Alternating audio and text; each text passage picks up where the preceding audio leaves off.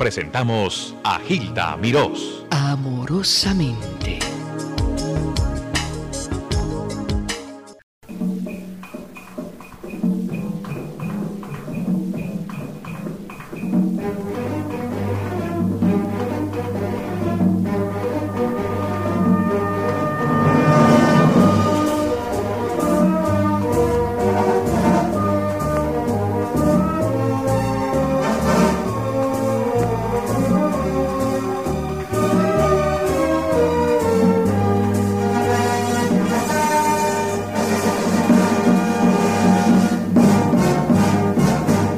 Tardes, Hilda. Muchas gracias por todas esas cosas bellas que te he dicho. Pero son realidades de su vida. bueno, uno trabaja y uno trata de hacer algo y de pasar por este mundo haciendo alguito. Ay, Dios mío. Usted me imagino que de niño tenía inquietudes muy temprano, porque si comenzó a tocar a los ocho años, hacer estudios de violín, de violín, ¿qué clase de niño era Carlos Te Piantini? voy a decir una cosa con toda la sinceridad porque no puedo mentir. Lo que yo soy se lo debo a mis padres. A sus padres. Papá quería ser músico, nunca pudo. Y parece que cuando yo nací dijo, este va a ser lo que yo no hice. Y fue ahí un timón, como tú sabes que son esos padres de antes. Sí. Ya esas cosas no, desgraciadamente no se consiguen muy fácil. Y fue un timón ahí, un hombre que sacrificó bienes y todo en contar de que yo pudiera estudiar. Vendió una casita que teníamos para que yo me fuera a estudiar a México.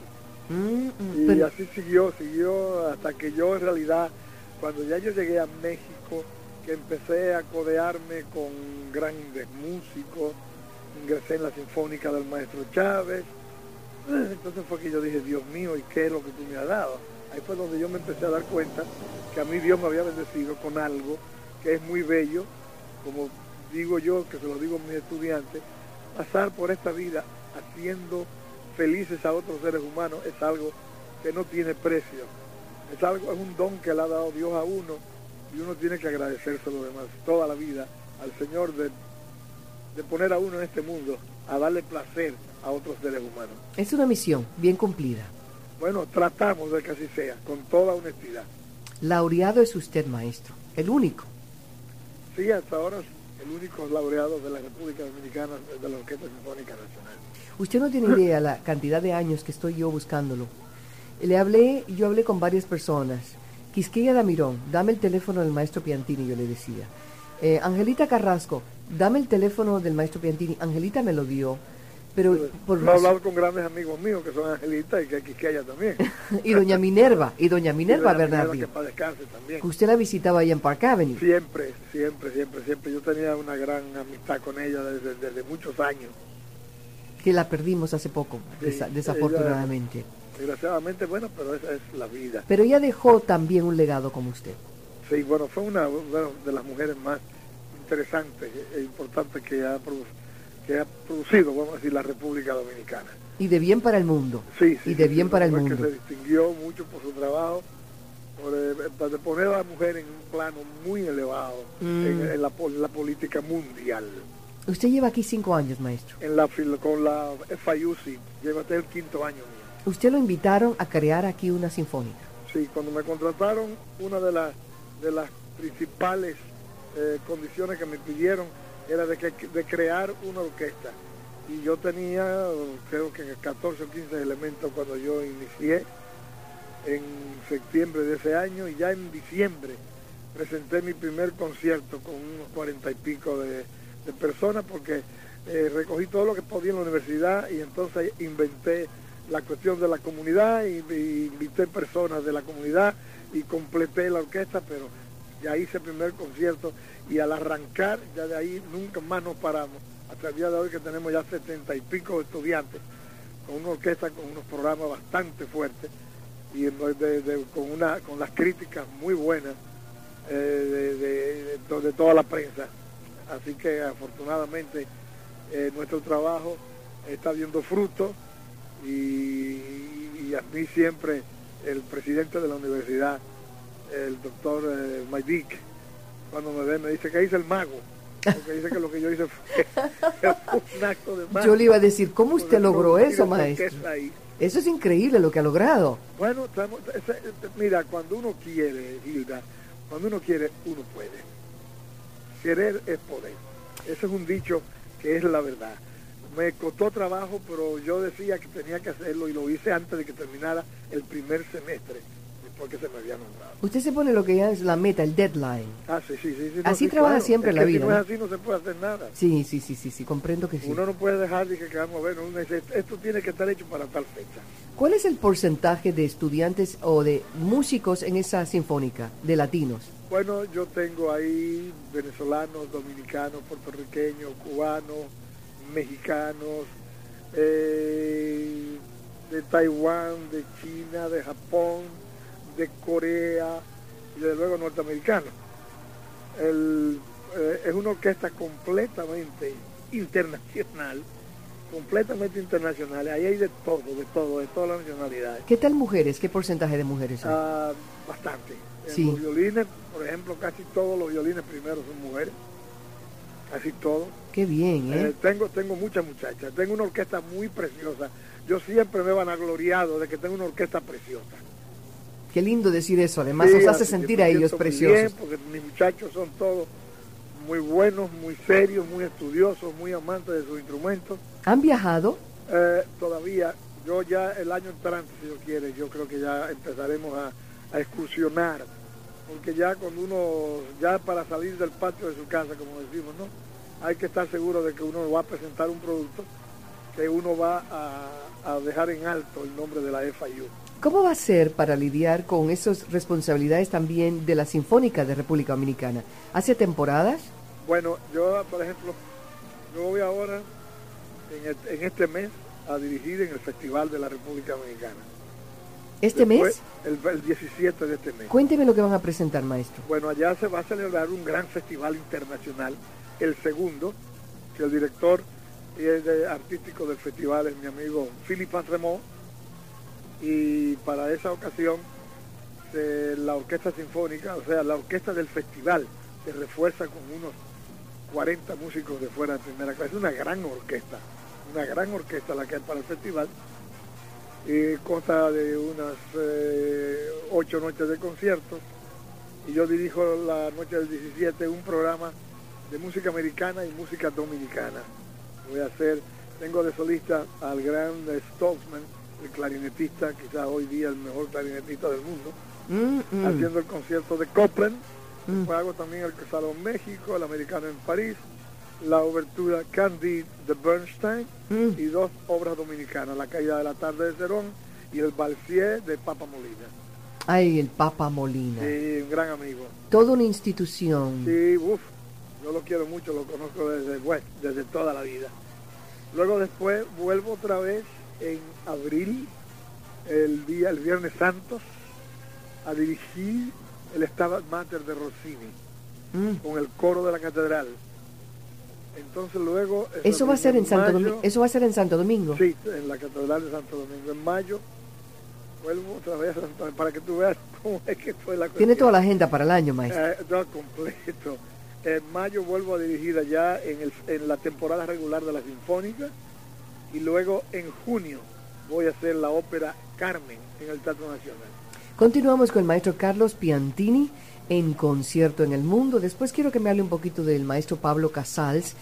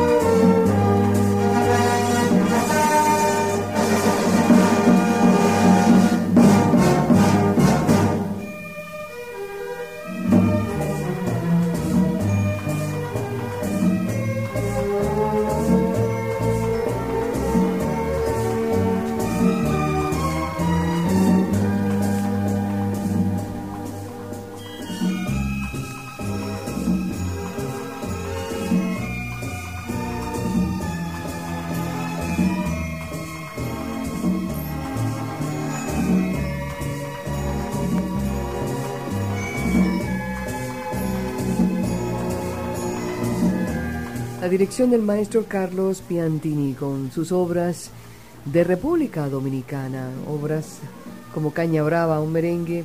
Sin embargo, la viste de gala, la presenta en un escenario amplio para todo el mundo.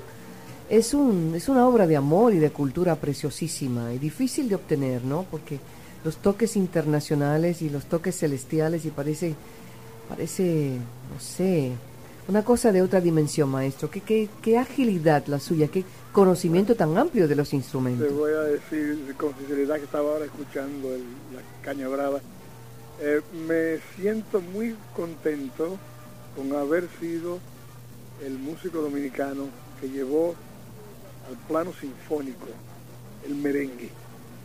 Tuve al principio mucha oposición, inclusive de algunos periodistas entonces yo le dije, señores, eh, en todas partes del mundo se toca el vals y lo tocan en los conciertos. Y ese es el merengue de Austria, porque yo no puedo tocar el vals mío, que es el merengue, con mi orquesta. Qué bien. Y yo defiendo porque eso es lo mío. Desde luego, no estoy de acuerdo en absoluto con las, las nuevas eh, interpretaciones que hacen del merengue, que parece una música de loco. Eso no son ritmos, esos son derivados de merengue, pero no. El único en realidad merenguero bueno, moderno que ha habido ha sido Juan Luis Guerra. Sí. Pero de cualquier manera no me quiero meter en, esa, en, ese, en ese campo, porque ese no es mi campo. Yo lo que sí sé es que me siento muy contento de haber hecho lo que hice con la Sinfónica y de haber hecho una noche entera que se puso la, la noche de la gran gala del merengue que se hizo en el, en el teatro en el teatro del Banco Central porque estaba bajo arreglo en esa, en esa época. ¿Cuándo ocurrió esto? Dios, eso sería, déjame ver, eh, el 83, por ahí 84. 83, 84. Era Salvador José Blanco presidente cuando se ¿Nunca antes se había presentado la música dominicana de gala? No, con ese tipo de tasa no. Es la primera vez que se hizo la gran gala. Hicimos merengue desde el inicio desde el, desde el primer, más o menos de lo que el primer merengue que más o menos se conoce que existía. Eh, a mí me ayudó Jackie Núñez del Risco. ¿Cómo no? Gran personalidad de los medios. Me ayudó mucho Jackie a, a, a, escoger las cosas y hacer las investigaciones de merengue. Y ahí pusimos, la, por ejemplo, la talanquera, que se dice que es de los primerísimos, de los primeros merengues. Y eh, hicimos una noche memorable, verdaderamente. Así que yo me siento muy, muy orgulloso de haber eh, hecho eso. Y la prueba está que tú estás oyendo ahí Caña Brava y creo que es una cosa que inclusive yo recuerdo cuando, salió el, disco, esto lo tocaba en la, en la, en la, en la discoteca para bailar, y una gran cosa, bailando con la Orquesta Sinfónica Nacional, la música dominicana maravillosa. Nunca antes visto, qué cosa linda. Nunca. ¿Tiene que hacer más grabaciones de este tipo, maestro? Sí, yo estoy, eh, estoy ya hablando, pienso hacer un álbum completo de, este tipo, porque quiero escoger cosas bien, bien buenas. De luego, Cañabrava para mí es uno de los mejores merengues que se han escrito. Usted sabe que yo entrevisté, conocí y entrevisté al hijo de Luis Alberti en Nueva York. El hijo es médico. Ajá, ajá. Maestro Alberti vino a hablar conmigo y entonces hablamos de su papá. Bueno, yo te digo, yo para mí la memoria de Luis es sagrada, lo conocí siendo yo un niño, eh, inclusive estaba yo en una fiesta cuando se estrenó con Padre Pedro Juan. No me diga. Sí. Óigame. Entonces, bueno, ya, ya yo siempre fue, como yo era músico, violinista, Luis tocaba violín, siempre me tuvo mucho cariño a mí desde que yo, desde que me conoció, que yo ya era niño, y empecé a los 10 años. Y así fue, desarrollé siempre una amistad muy estrecha porque siempre le tuve mucho cariño y mucha admiración. Creo que ha sido el merenguero más grande que ha producido la República Dominicana en toda su historia. ¿Qué le parece? Una, una producción eh, increíble de, buenos merengues. Desgraciadamente algunos merengues, digo desgraciadamente porque no se pueden ya hacer por las cuestiones del, del, tono político que tuvieron esos merengues, pero fueron una maravilla de música. Eso no hay quien se lo pueda quitar. La viuda de Alberti me regaló un libro sobre la música folclórica de la República Dominicana y específicamente el merengue. Con la tambora y la... Exacto, y él, y él habla... Me lo regaló a mí también. Se lo regaló, una señora muy querida. Sí, No sé si aún vive la señora. No te sé decir, porque ya de como yo tengo unos años viviendo fuera de, República Dominicana, pero te voy a decir casualmente, me dijo Luis una vez que cuando se cuando se estrenó eh, Pedro Juan, ella le dijo, ay Luis, ese merengue, a, no, a ella no le gustaba, a ella no le gustaba porque, eh, qué sé yo, ella es una, una dama muy fina, y sin embargo le dice, lo más lejos que tenía ella y yo era el royalty que estuvo hasta Todas las regalías que vinieron. recibiendo royalty porque es el merengue más tocado en el mundo. En el mundo entero. Donde quiera, a mí me, a mí me cogió yo en giras con la Filarmónica de Nueva York, por ejemplo. En Istambul escuché yo. En Berlín escuché yo. El compadre Pedro El compadre Pedro Juan. Es una cosa, es, eso yo diría que ese es el, el, el himno internacional dominicano, lo conocen en todas partes. Yo no sabía eso. Sí, y que no es que me lo han dicho, yo, yo he sido testigo de eso. El maestro... Porque a mí me, de repente yo oigo, estoy en Berlín, oigo, digo, Dios mío, no puede ser. Viva Luis Alberti en la memoria. Gracias, gracias, que Dios lo tenga en la gloria.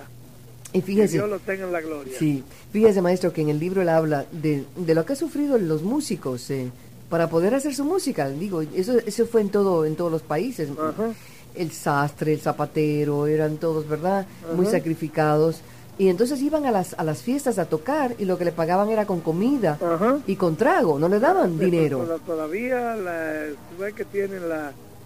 Hay una fiesta y donde menos quieren aflojar el dinero. Es para los músicos. Es para los músicos. Se pueden gastar una fortuna en todo tipo de cosas. Y cuando dicen, ¿lo que está vale tanto? Pero, oye, pero está... Yo no mm. sé por qué, y sin embargo, sin la música no se puede vivir. Mm. Imagínate tú, Gilda, miró un mundo sin música. No. ¿Eh? No. No, imposible. Imposible imaginarme eso. Vamos a continuar, el maestro Carlos Piantini.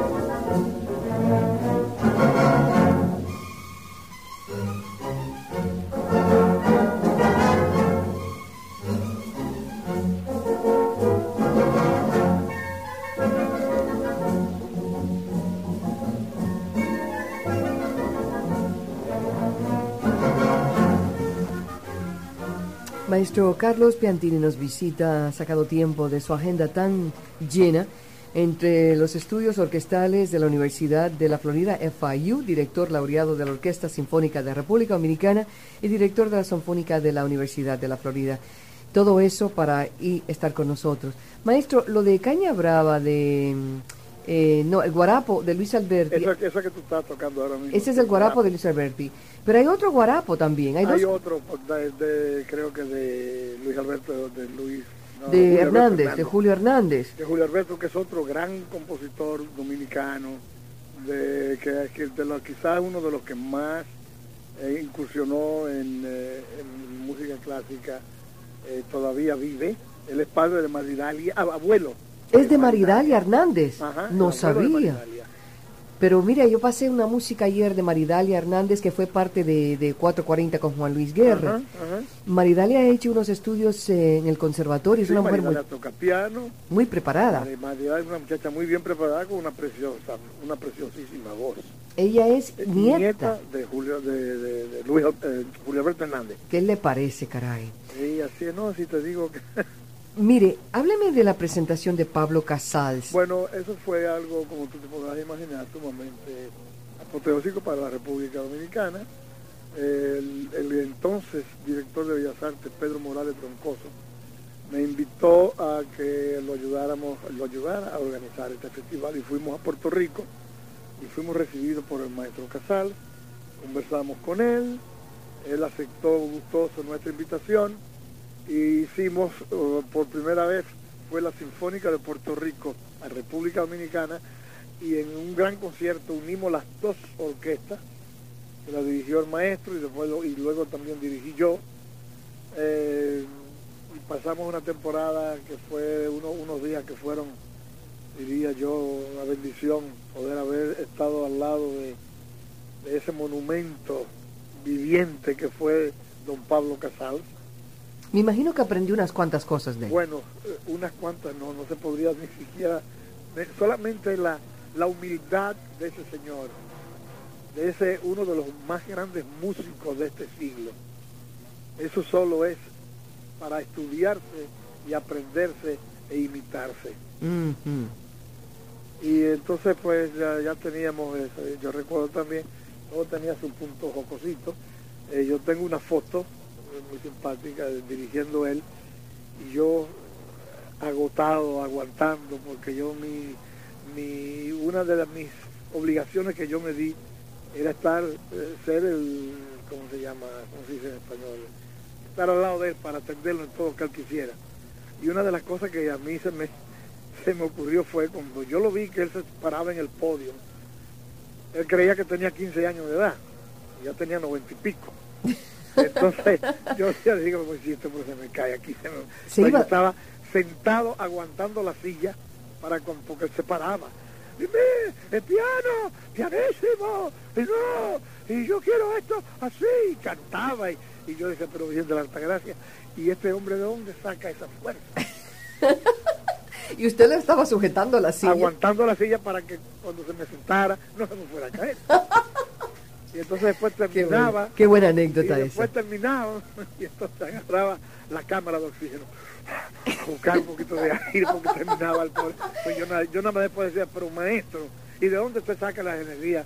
Nada más decía, la música, mi hijo, la música. Ay, qué cosa preciosa, qué La anécdota. música. Un tesoro. Ah, no. Con cámara es- de oxígeno es viajaba. una bendición muy grande del Señor. Pablo Casals. Murió a los 93, cuatro Sí, años. noventa y pico. de- Mm. Usted- más, más de los 90. ¿Usted conoció al maestro San Román por casualidad? También a Chuchu, claro que lo conocí mucho. Yo lo Son muy entrevisté. buenos amigos, lo no. acompañé inclusive con el concierto de, de Rasmáninos número 2 que lo tocaba mucho. Es extraordinario. Ujú. ¿Cómo no? Yo quiero más adelante, a ver, Pablo César, que me consigan algo de Juan Luis Guerra. Estaba buscando eh, compadre Pedro Juan porque bastó hablar del maestro Alberti, pero quiero que me consigas algo de Juan Luis Guerra, porque quiero la opinión nuevamente del maestro Carlos Piantini sobre la obra tan grandiosa que ha hecho Juan Luis Guerra adaptada a la música popular. Juan Luis es sin duda eh, la primera mega estrella de la República Dominicana. Es un muchacho muy bien preparado, muchacho que estudió en Estados Unidos. Él estudia en Boston, ¿no? Sí, sí. Y es muy serio en su trabajo. Y yo me alegro mucho que ha vuelto de nuevo a la producción, porque él estuvo cuatro años eh, predicando, predicando el Evangelio. Es un, muchacho de mucha profundidad, de mucha seriedad, de- y, y me gusta su forma de, de, la, de la decencia con que él trata sus temas, que no son esas porquerías que, que, que se viven, eh, que vivo yendo yo por la radio, cosas que le dan a uno hasta vergüenza de ser dominicano. Hay un merengue por ahí que no quiero ni hablar de él, que cuando yo el otro día oí a mis nietas, y ¿qué es eso? Me dice ella, esto es un merengue, papú. Esto es un merengue. Digo, ¿qué, es? Eso Ay, maestro, usted radio es- Yo lo oigo, papú. Usted es muy chistoso, maestro, me encanta. Se me olvida que usted es director de la Sinfónica, porque si lo tuviera enfrente, no me atreví a hacer las cosas y hablar con usted, pero es sabrosísimo para hablar con este maestro gracias. No, pero es que eso es, eso es lo que hay. Esa es la verdad. Esa es la verdad que hay. Pero eso se aplica, eso la se... oigo cantar, digo, ¿usted tiene eso de dónde? Estoy en la radio, papú, estoy en la radio. Maestro, hay una cosa, pero eso se aplica a todos los géneros, porque en la salsa también hay tremendos eh, grabaciones que yo no sé cómo tienen la Yo cara, no sé ¿no? qué es lo que está pasando, Hilda, en, en regla general con la moral. Y desgraciadamente entonces uno se queja y habla y mucho, y que la juventud, yo qué, pero sé que están guiando todo el mundo a, a ser inmoral, a no respetar nada, a no respetar valores. Eso es un desastre. No, pero si, si, usted se queja, si usted alguien se queja, le dice, no, es que tú estás muy viejo o muy vieja, Ajá, por eso ajá, no te gusta. ajá. Todo se paga con, con la vejez, ¿no? Adiós, sí, pero la, la nieta mía, ay, pero papú, tú eres muy anticuado. Digo, no, pues señor, el, el- el hecho de ser decente no tiene que ver con ser viejo, ser joven, ser mediano. Los respetos, la gente, yo como yo le digo a mis nietos, usted tiene que respetar a una gente mayor aunque usted no la conozca. Fantástico. A mí yo nunca en la vida se me ocurría, se me hubiera a mí ocurrido, jamás faltarle respeto a, un- a una persona mayor en la calle, sea quien fuera. Eso porque que- eso era eso, eso era sagrado. Las personas mayores se respetan. Pero Vamos- a esos muchachos, voy por la calle, voy manejando y dice un muchacho, mira viejo, quítese de ahí. Ay, Dios mío, ¿A dónde que vamos a llegar? Palo, eh, Juan Luis Guerra tiene lo más reciente, Palomita Blanca. Vamos a escuchar y continuamos con el maestro Carlos Piantini, que es encantador. Adelante, maestro Juan Luis Guerra.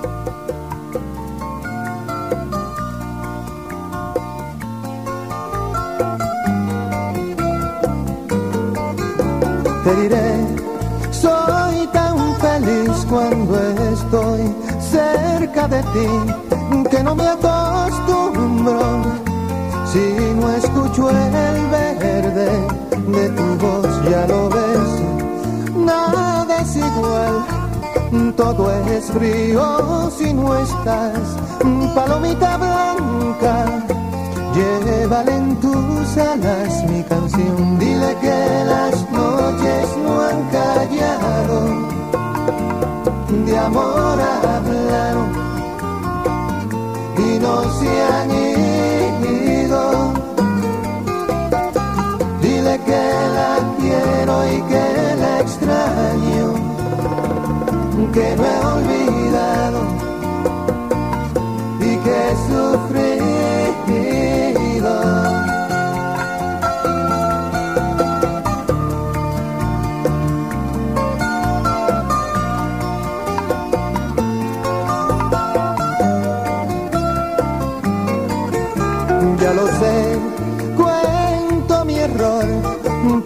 entiendo que el amor todo lo perdona y nunca se acaba. Corazón, ya lo ves, nada es igual, todo es vano si no estás, palomita blanca. Llévale en tus alas mi canción, dile que las noches no han callado, de amor y no se han.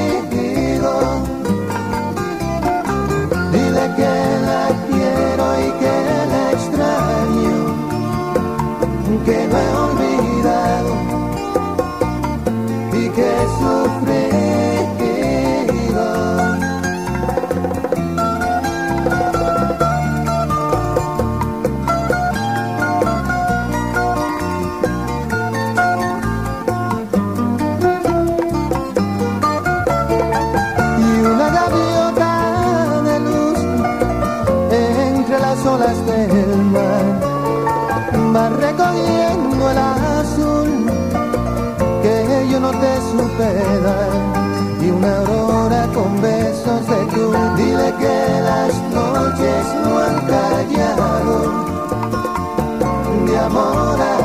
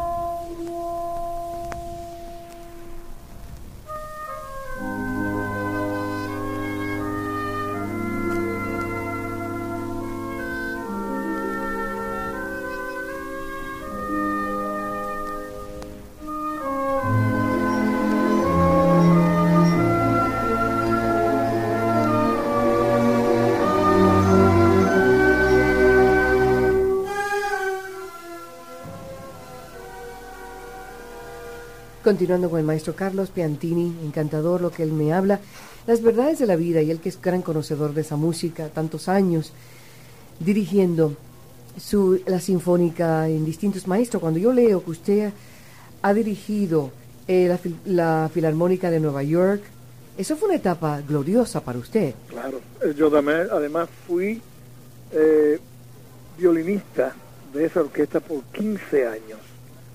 Mm, Yo estuve tocando todos los años que el gran Leonard Bernstein que el fue su gran. director. Yo tuve el privilegio, la dicha, el placer, el honor, no tengo adjetivos, de haber de haberme tocado a mí esa época, de haber trabajado con un hombre tan grande como lo fue Leonard Bernstein. Esa fue una época de oro. Sí, sí, sí. sí. ¿Cómo Este, era yo- él? Leonard Bernstein yo creo que sin duda eh, ha sido el, el músico que más beneficio ha dado a este país. Lo que ese hombre hizo con la juventud, con la música, con sus conciertos educacionales de Young People Concert, eso no tiene precio. ¿Cómo era? Leonard Bernstein es una persona muy sencilla. Eh, lo que le fascinaba era estar en- on the stage todo el tiempo. Es lo que nosotros decimos siempre, he was a hand.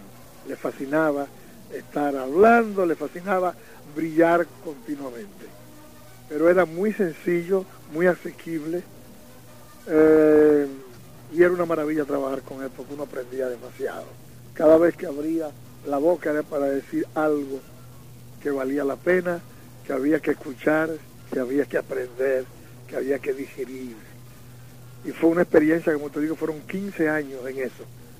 Y yo siempre digo que yo soy director de orquesta, eh, decente, gracias a Dios.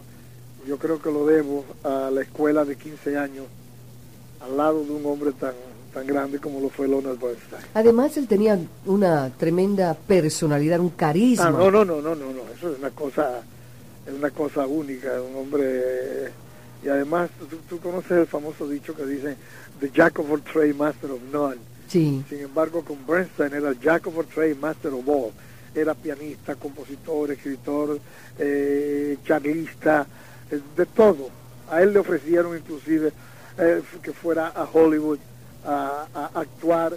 Afortunadamente no se metió en eso. Pero todo, es, de, de- todo. Una, una carrera, un hombre sin igual. Un hombre sin igual, una maravilla de ser humano. Uh, Su, su, su instrumento principal ha sido siempre el violín. El violín toda mi vida, sí. Yo no, no, toco ningún otro instrumento. Es ba- bastante difícil que es el, violín. Y ya desgraciadamente ni siquiera eso ya. Porque yo desde que empecé con la con la, la FIU,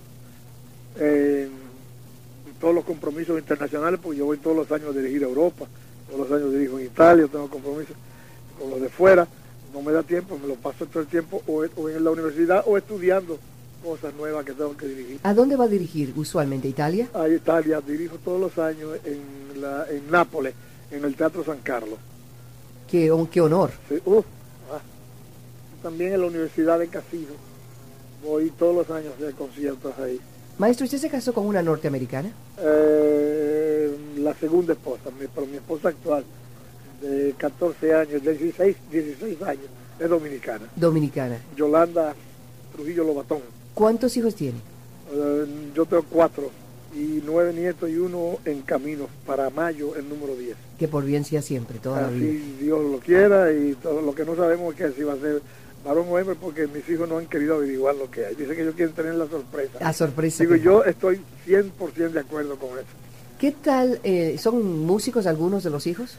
No, no, le gusta la música, al mayor mío le gusta mucho la música. A los dos varones le gusta la música, pero uno es abogado, que trabaja aquí en Miami con una firma muy, muy grande. El otro es un productor de televisión, de, de- de- los, de- de los principales directivos del Canal 9 de Nueva York. Oh, caray, no sabía. Ajá, ajá.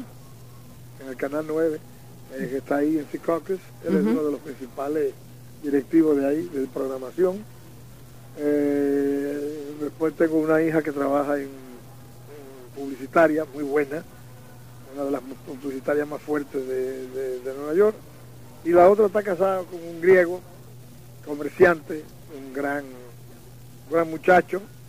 Eh, gracias a Dios, los cuatro están muy bien. ¿Cuántas obras? Muy bien, y yo no tengo cómo, jamás podré tener cómo darle las gracias a Dios por tanta cosa buena que me ha dado en la vida. ¿Cuántas obras discográficas tiene, maestro? Bueno, yo tengo grabado tres óperas, tengo grabado dos cantatas, y luego tengo grabado eh, como cinco más.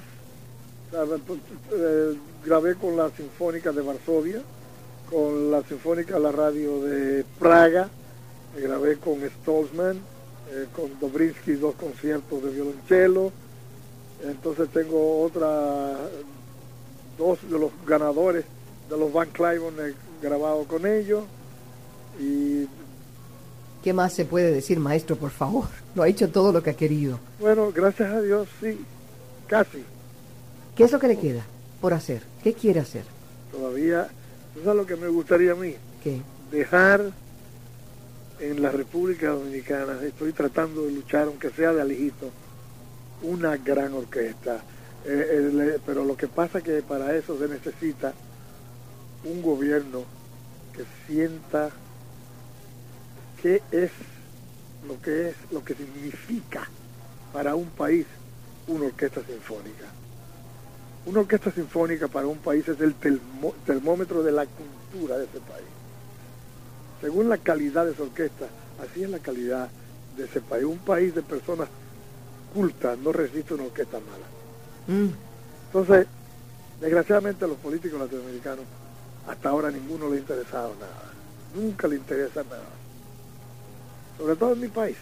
Eh, y espero que algún día antes de yo, eh, como decimos, antes que yo cuelgue los tenis, eh, que tenga un gobierno que me diga, maestro, ¿usted qué le gustaría? A mí me gustaría esto y esto y esta vez y yo por fin me voy y dejo una institución, aunque me siento muy bien porque los 10 años, 11 años que estuve al frente de la Orquesta Sinfónica Nacional, yo recibí una institución que ya no respetaban ahí, ni el gobierno. Y yo dejé una institución que todo el mundo respeta, inclusive el gobierno. Les habló amorosamente Gilda Mirós.